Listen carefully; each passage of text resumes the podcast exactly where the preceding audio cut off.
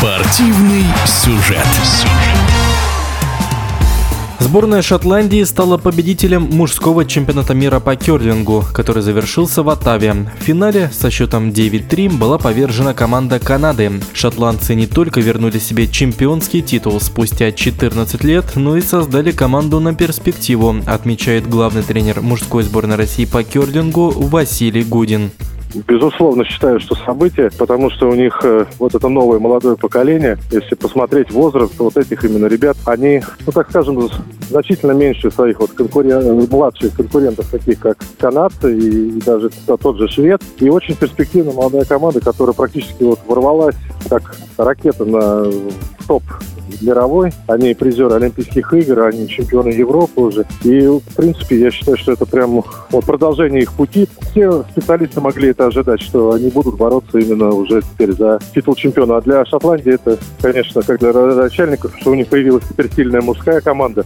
Молодая, еще с перспективой на несколько лет вперед и на олимпийский цикл, да, может быть, даже и на два. Они, конечно, счастливы. Я могу сказать, что этот счет, наверное, не до конца прямо показательным, как результат какой-то там борьбы или напряжения. Борьба была именно в финале. Расплата на таком уровне за одну ошибку серьезная очень. Бронзовые медали завоевала Швейцария, которая оказалась сильнее Италии со счетом 11-3 чисто психологически уже и усталость, и, и очень сильное, так скажем, расстроенные чувства у итальянской команды после почти выигранной полуфинальной встречи и вот такой результат.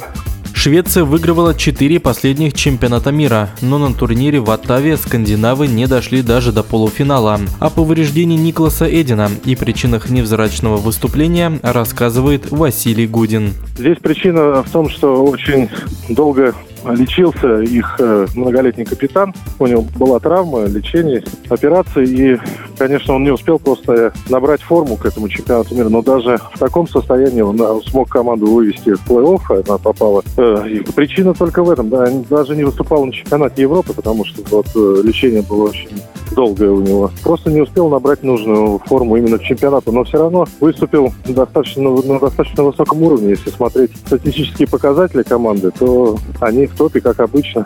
Вот одна игра, которая стоила им не прохода в полуфинал. Я думаю, если бы он был в нормальном состоянии, своем обычном, то был бы результат получше. А отметили ли какие-то новшества тактические в исполнении сильнейших команд планеты?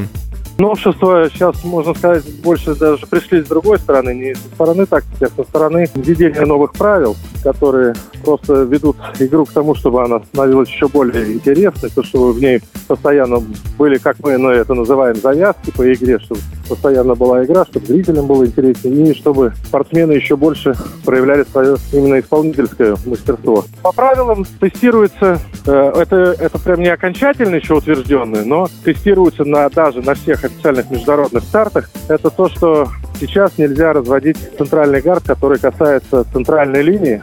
То есть вот у мужских команд это э, вот такое задание, когда оно было разрешено, разводка центрального гарда. Первые номера топовых команд это делали 99% выполнять это задание, это просто практически не оставляло шансов э, команде, которая играет без права последнего броска, каким-то образом вообще завязать игру в доме. То есть это было такое практически, так скажем, как в киберспорте говорят, имба. Вот что вот эти разводки, именно у команды, которая с Хаммером. И сейчас, чтобы вот от этого уйти, мировая федерация тестирует правило, что первыми пятью бросками эти камни трогать нельзя, которые касаются центральной линии.